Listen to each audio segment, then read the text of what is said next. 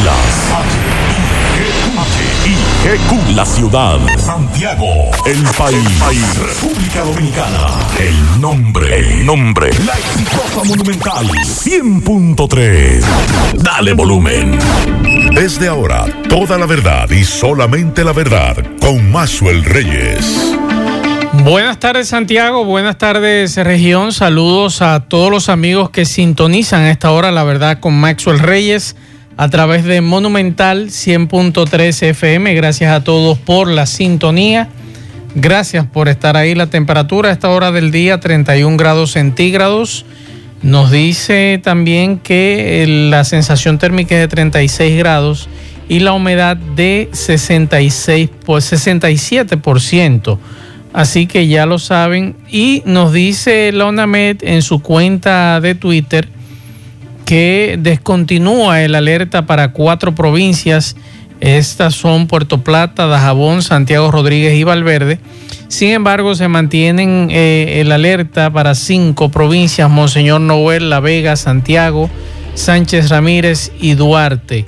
Esa es la información que nos da la UNAMED y estará interactuando una vaguada y una onda tropical. Van a generar aguaceros y tronadas hacia varias provincias del país.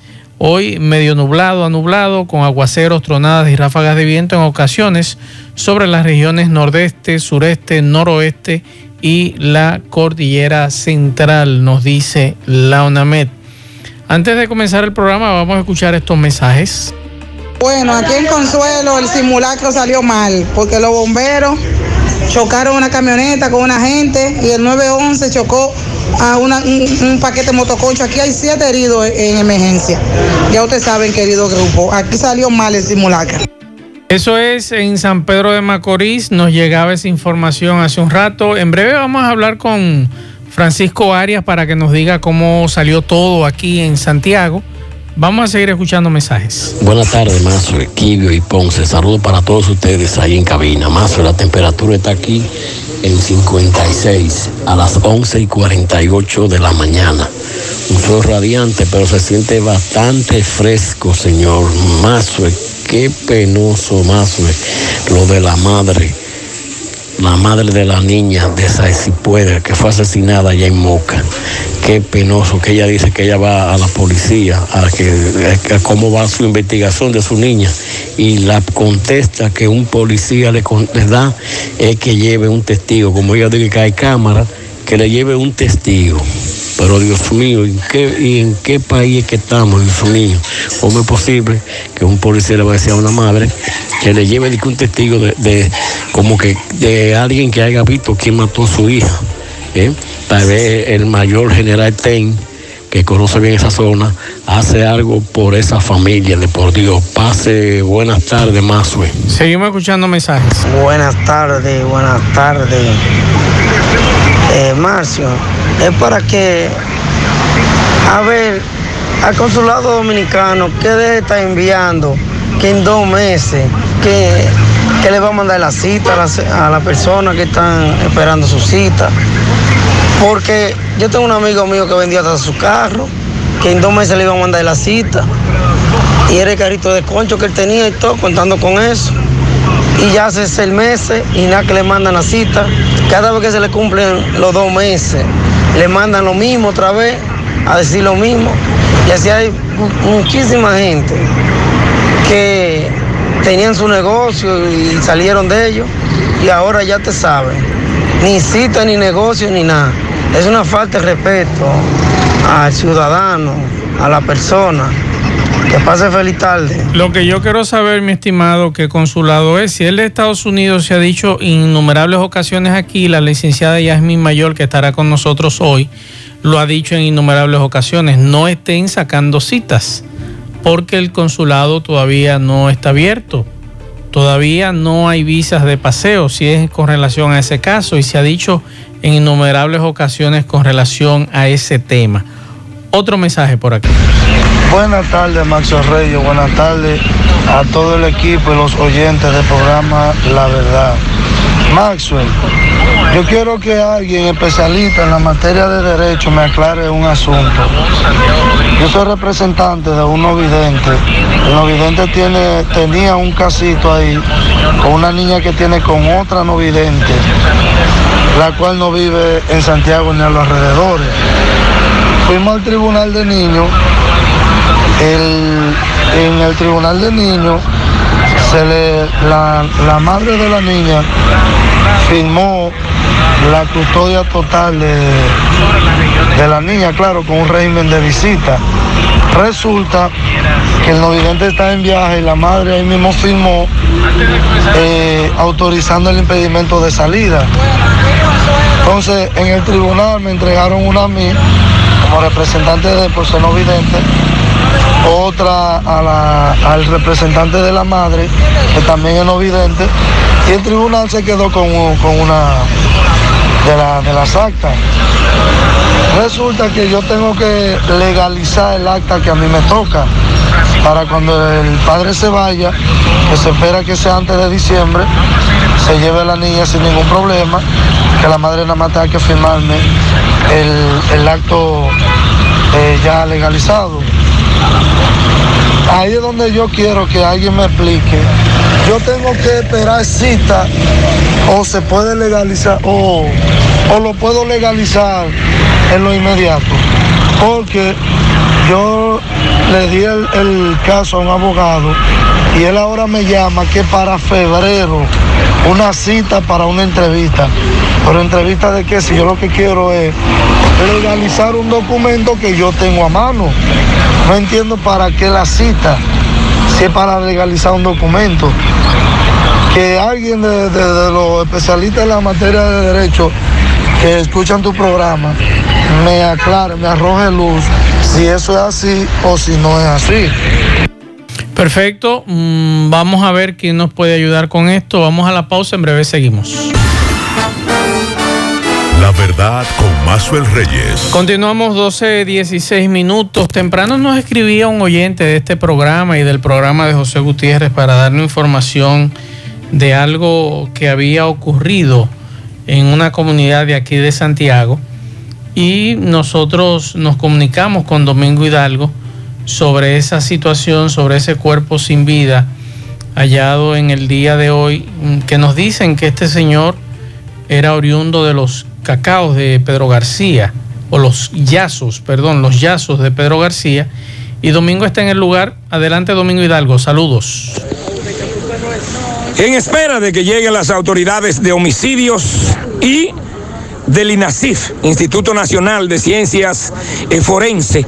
Eh, estamos eh, en la localidad de Los Manchegos, la otra banda, en una especie de conuco, en las proximidades del río, proximidades del canal Mesía Bogar, donde yace boquiarriba el cuerpo de un anciano con vestimenta de anciano que se ve un poco curtida, pero de un anciano agricultor.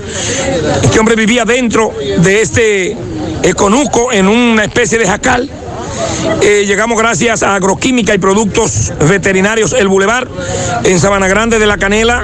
Todo para su agricultura, abono, insecticida, herbicida, fungicida equipo para la fumigación, también alimento, medicina para sus animales. Ahí está el señor Argenis José Núñez, propietario y asesor 1A. También la señora Unigori, administradora. 829-799-0381, Agroquímica y Productos Veterinarios El Boulevard en Sabana Grande, La Canela, ni un paso más.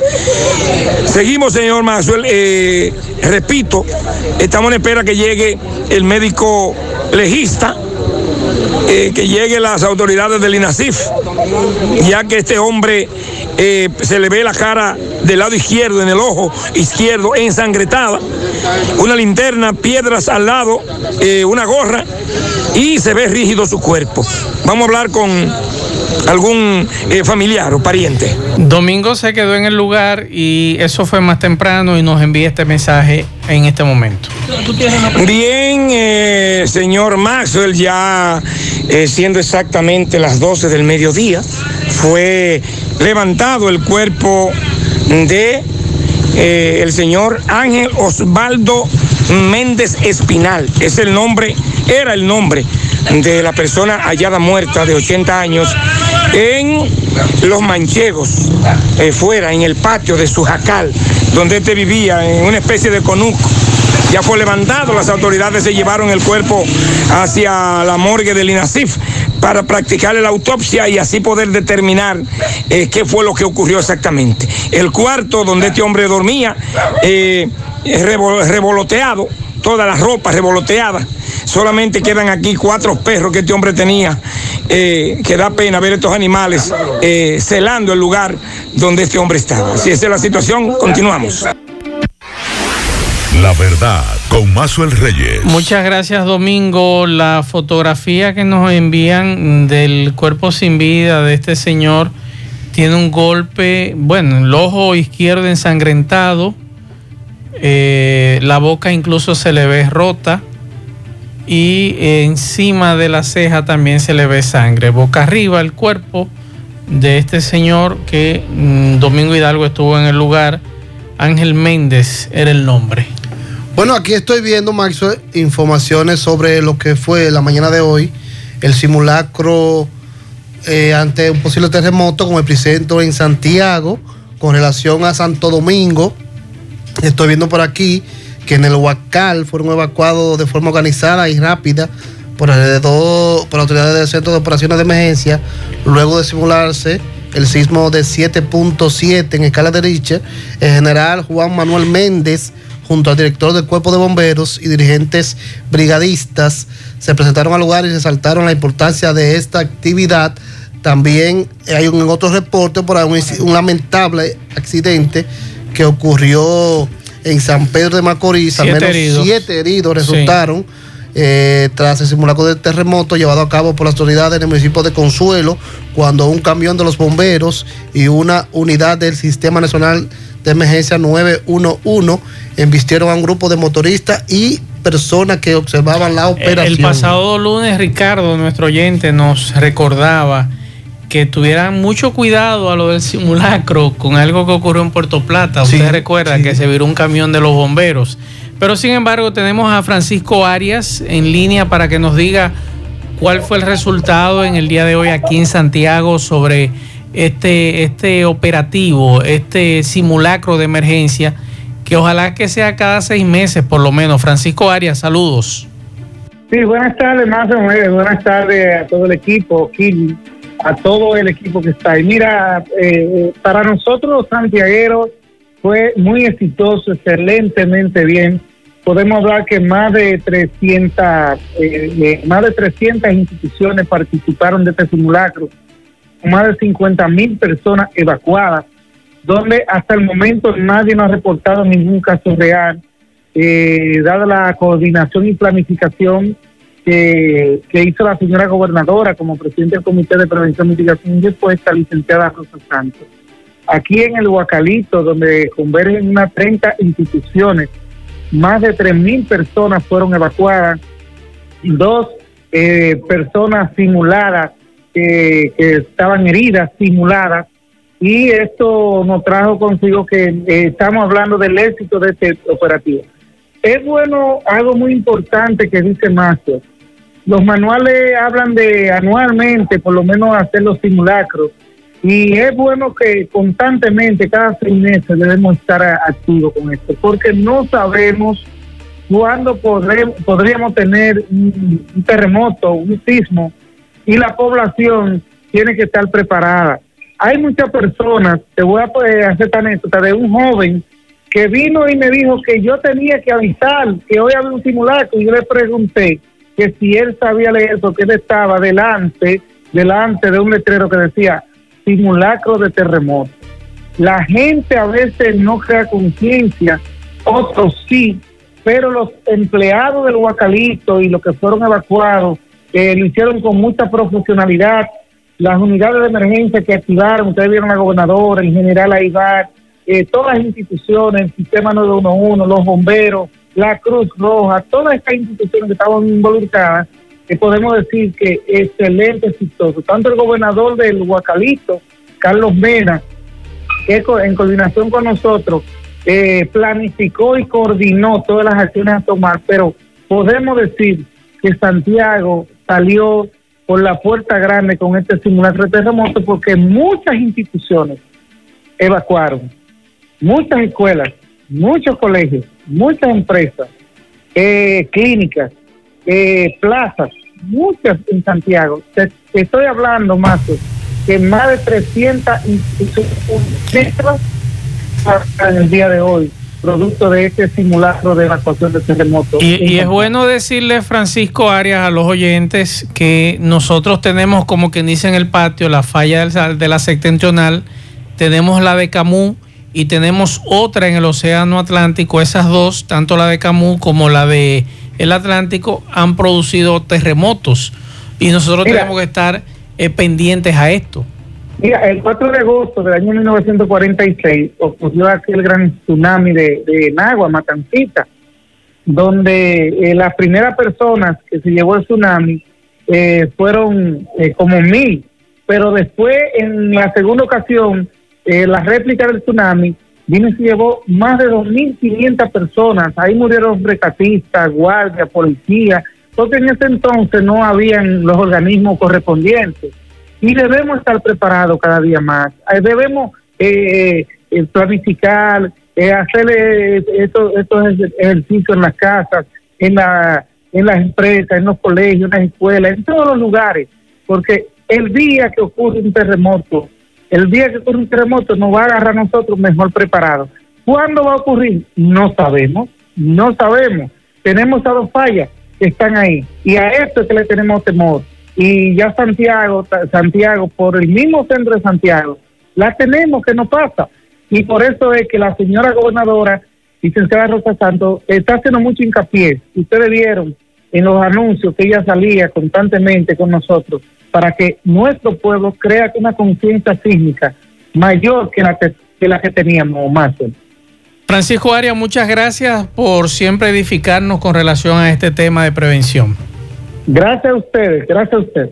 Y es bueno, ustedes, amigos oyentes, eh, seguidores de este programa, eh, siempre que nosotros les recomendamos algo, ustedes con mucho a, apego siempre buscan la información.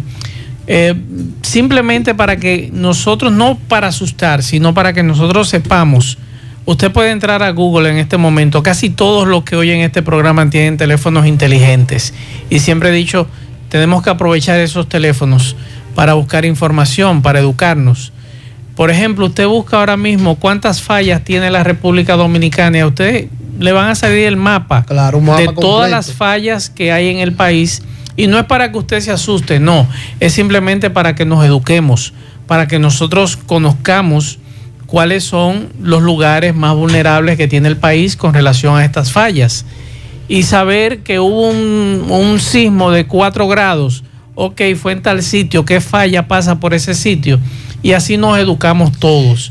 Y eso le corresponde a nuestras autoridades con este tipo de simulacros, eh, educarnos a todos. Y esto, Maxo, debe ir más allá. Yo creo que educación debe llevar la batuta en esto con los estudiantes cada cierto tiempo, hacer este tipo de, de actividad, de simulacro, de posible terremoto y orientar claro. a los niños, a nuestros niños en las escuelas y en los colegios para que ellos sepan qué hacer eh, ante un posible terremoto. Así como nosotros hablamos de orientación eh, y que a veces criticamos eh, la música nueva de jóvenes exponentes, de algunos influencers que están en las redes sociales, en el día de hoy yo quise traer la versión de la señora que es coordinadora del Centro de Estudios de Género de INTEC, que ella, la señora Lourdes Contreras, ella dice que aquellos intérpretes urbanos e influencers que solamente incitan al libertinaje y que ponen en presentación de la mujer en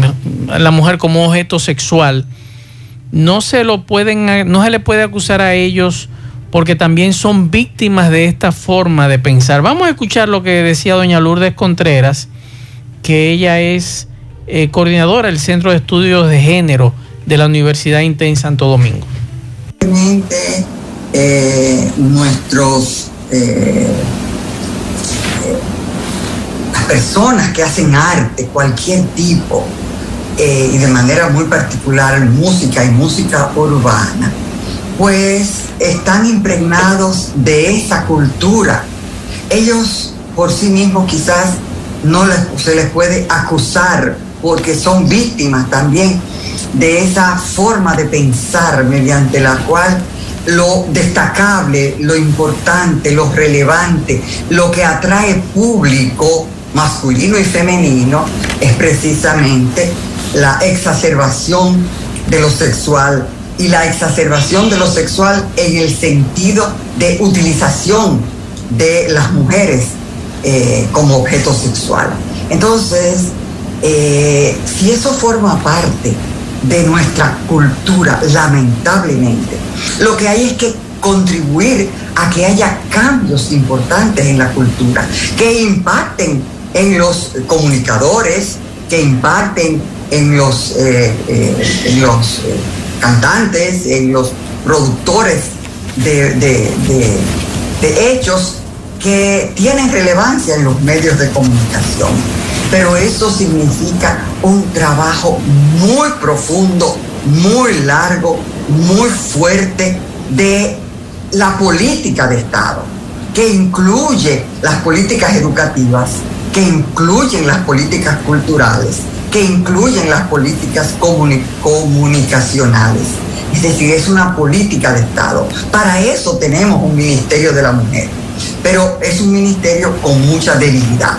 Es decir, no le hacen caso en muchas situaciones a las demandas, al planteamiento de, eh, lo que se hace. Yo lamento muchísimo. Fíjate, eh, supe de que a esta chica, la Toquilla, le quitaron una canción es una representación de eso. Lo que está en la cabeza, eso es increíble, eso es increíble. Pero forma parte de eso que le han inculcado a ella y que ella lo ha asumido, que eso le da público, eso le da eh, eh, personas en la, en la que sean sus seguidoras, ¿no? Entonces lo que importa no es el mensaje, sino cuántos seguidores tenga. La verdad con Mazuel Reyes. Continuamos 12.37 minutos. Le damos las buenas tardes a la licenciada Yasmin Mayor, que como cada miércoles nos trae buenas noticias en materia de migración. Buenas tardes, Maxwell, y buenas tardes a cada uno de los radioescuchan esta tarde. Es para mí un placer estar aquí con ustedes y compartir otro día más. Eh, bueno, en el entendido vengo con análisis de noticias, vamos a decirlo así, porque han surgido muchos, eh, muchas noticias, muchas informaciones en los últimos días que están generando gran interés, muchas preguntas y requiriendo muchas traducciones. Y tú dirás, que ¿cómo así traducciones? ¿Estaban en inglés? No, sino que como que están siendo un poquito difícil de, de analizar y de comprender a plenitud de qué es lo que se plantea. Vamos a empezar con el anuncio de la Casa Blanca, en el cual eh, establecía que se va a requerir para los extranjeros que viajen a los Estados Unidos que demuestren una prueba de vacunación. Es decir, que el asunto de la vacuna, que ya de la tarjeta de vacunación que tenemos aquí en la República Dominicana, que donde quiera que vayamos a entrar, también va a aplicar para ingresar a los Estados Unidos. Ya no solo se nos va a pedir una prueba de COVID, sino también se va a exigir la tarjeta de vacunación. A partir del 8 de, septiembre, de noviembre, ya esto es la información eh, completa que se estableció que se debe de estar vacunado de manera completa, de tener una tarjeta de vacunación y además eh, que a partir del 8 de noviembre esto va a ser un requisito exigido. Entonces, ¿qué es lo que tenemos que saber? Los que van a viajar a partir de desde el día 8 de noviembre. Es decir, que si ya usted compró el vuelo y le toca viajar el 8 de noviembre, ¿qué usted debe tener? Usted debe tener su prueba de COVID, que por el momento se está aceptando la PCR y el antígeno para ingresar a los Estados Unidos. Recuerde, como siempre le digo, que cada vez que usted va a realizar un viaje, usted debe de verificar cuáles son los requisitos exactos. Y tomen en cuenta que ya el 8 de noviembre está ahí mismo. Ya estamos a 20. Sí estamos a, un par de días. Entonces, no solo va a necesitar la prueba como hasta ahora de COVID o el, eh, ya sea PCR o antígeno, también va a necesitar llenar su e-ticket. Adicional al e-ticket, a la prueba de antígenos, recuerdan el e-ticket, que es el formulario de entrada y salidas y que estuvimos conversando, que fue, se convirtió en obligatorio a partir de, de septiembre y demás, entonces también va a necesitar su tarjeta de vacunación con vacunación completa. ¿Qué quiere decir vacunación completa? Vacunación completa quiere decir que si usted se puso Sinovac, va a necesitar sus dos dosis de Sinovac. Si se puso AstraZeneca, sus dos dosis de AstraZeneca. Y si se puso Pfizer, sus dos dosis de Pfizer. Creo que es la Johnson Johnson, que solo Es se pone a dos. sola, Aquí no le están poniendo, pero si usted tuvo la dicha de ponerse Johnson Johnson en su momento, entonces su dosis completa. Exacto. ¿Qué más se va a pedir adicionalmente? Esto es para un viajero común mayor de edad que va a ingresar a los Estados Unidos, pero recuerde que el que va a viajar con menores va a tener un requisito adicional, que va a ser el permiso de viaje de este menor. Adicional a que va a tener que presentar, dependiendo la edad del menor, su tarjeta de vacunación, su prueba de, su prueba de COVID, su e-ticket y también su permiso del menor. Y ya cuando ingresen a la República Dominicana, que estamos un poco más flexibilizados, lo que se va a exigir es el e-ticket.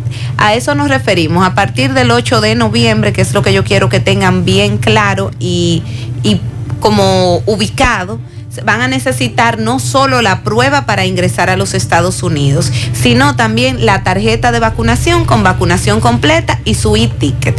Y dependiendo del caso en cuestión, va a necesitar algunos elementos más. El que tenga visa, su visa y su pasaporte, que tenga residencia, su residencia y su pasaporte, y el que sea ciudadano, su eh, eh, pasaporte estadounidense. Entonces vamos a hablar de, un, de una noticia que yo sé que le interesa mucho, mucho a todos, que se relaciona a la apertura del consulado. ¿Cuándo van a aperturar? Bueno, se nos ha reiterado la siguiente información. Las entrevistas presenciales de rutina de visas de B1, B2 en la sección consular de, de los Estados Unidos en Santo Domingo permanecen suspendidas. Esto es un tema que yo he venido tratando mucho con ustedes porque he hecho le he ido haciendo recomendaciones, pero aparentemente eh, el manejo que hemos tenido no ha sido el más adecuado. No lo digo por nosotros, sino por muchas eh, personas que están solicitando en estos momentos. Y que de manera limitada en estos momentos se están trabajando las visas de estudiante y de trabajo. Entonces, Maxwell, ¿qué sucede? Con el propósito de facilitar las emergencias, no sé si recuerdan que le comenté en un tiempo que esas citas, cada vez que me preguntaban, son citas para emergencia. Con el propósito de facilitar las emergencias, hay un sinnúmero de citas en el calendario consular. ¿Qué pasa? La gente se ha, se ha puesto, eh, se ha desesperado y ha empezado a tomar citas eh, sin orden, eh, que no, que yo quiero ser el primero y yo voy a tomar cita desde ahora y, y demás. Entonces, las citas van en el 2023. Entonces, volviendo a los que no, nos plantean ellos aquí, ellos nos plantean que estas citas son para emergencia. Entonces, le quiero, eh, vamos a decir, eh, expresar eh, o transcribir esta misma idea, transmitir, perdón, esta misma idea. Ya que su cita, eh, si usted no tiene una emergencia en este momento, que yo le voy a explicar más adelante que es una emergencia que puede ser de salud, fallecimiento negocio, no reserve una cita para una, para una entrevista de visa B1 B2, ya que su cita puede ser cancelada una vez se reanuden las entrevistas rutinarias en persona para las visas B1 B2 y puede afectar negativamente la programación de su siguiente cita. Entonces, ¿qué es lo que se nos está expresando? Que tratemos de mantener la calma, que no eh, afectemos el sistema de la manera que lo estamos afectando, que estamos creando un desbalance en el sistema, llevándolo a, a tener cita en el 2023. Porque si ustedes han escuchado lo que yo estoy leyendo, esto es, vamos a decir, el análisis que yo de manera personal le estoy realizando, puede ser que al final eh, estas informaciones cambien o se le deba otorgar otro análisis, pero los que están escuchando con detenimiento quizá lleguen a, a la misma conclusión que yo. No aglomeren el sistema porque al final cuando se realice la apertura, ¿qué va a pasar? Que posiblemente todas esas citas que estaban tomadas van a ser canceladas para ellos poder drenar el sistema y poder asignar citas a los nuevos solicitantes. Vamos a ir a la pausa. En breve seguimos. La verdad con Mazuel Reyes. Buenas tardes, Mazo Reyes. Pregúntamele a la doctora, perdón, pregúntamele a, li- a la licenciada, por favor, que, que si después de cambiar un money order, eh, si, se, si, si no llega la respuesta a tiempo, que si eso se pierde, que sé yo, hay que volver a comprarlo de nuevo, por favor. Porque le, le hicimos la petición a mi hijo y supuestamente cambiaron ya el money pero la respuesta no ha llegado a la dirección y ya eso tiene un año. Esa petición tiene un año y todavía no ha llegado nada. La pregunta, licenciada.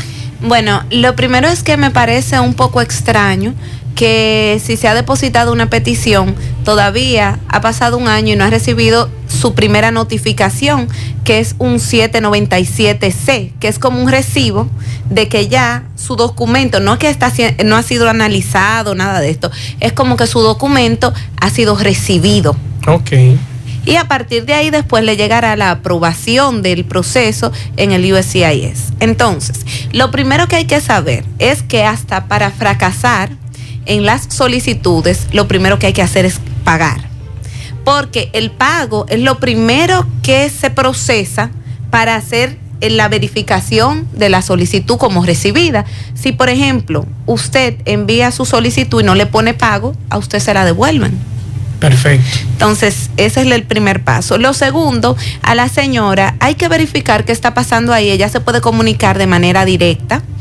eh, dependiendo, yo lo que entiendo que ella está en la primera etapa, porque recuérdense que yo estoy a- habla, o sea, estoy especulando porque las informaciones que yo tengo son un poquito precarias, pero vamos a entender que ella está en el USCIS, que es lo regular, que es la primera etapa. Entonces, ella se puede comunicar con el Servicio de Ciudadanía y de Inmigración y Ciudadanía de los Estados Unidos.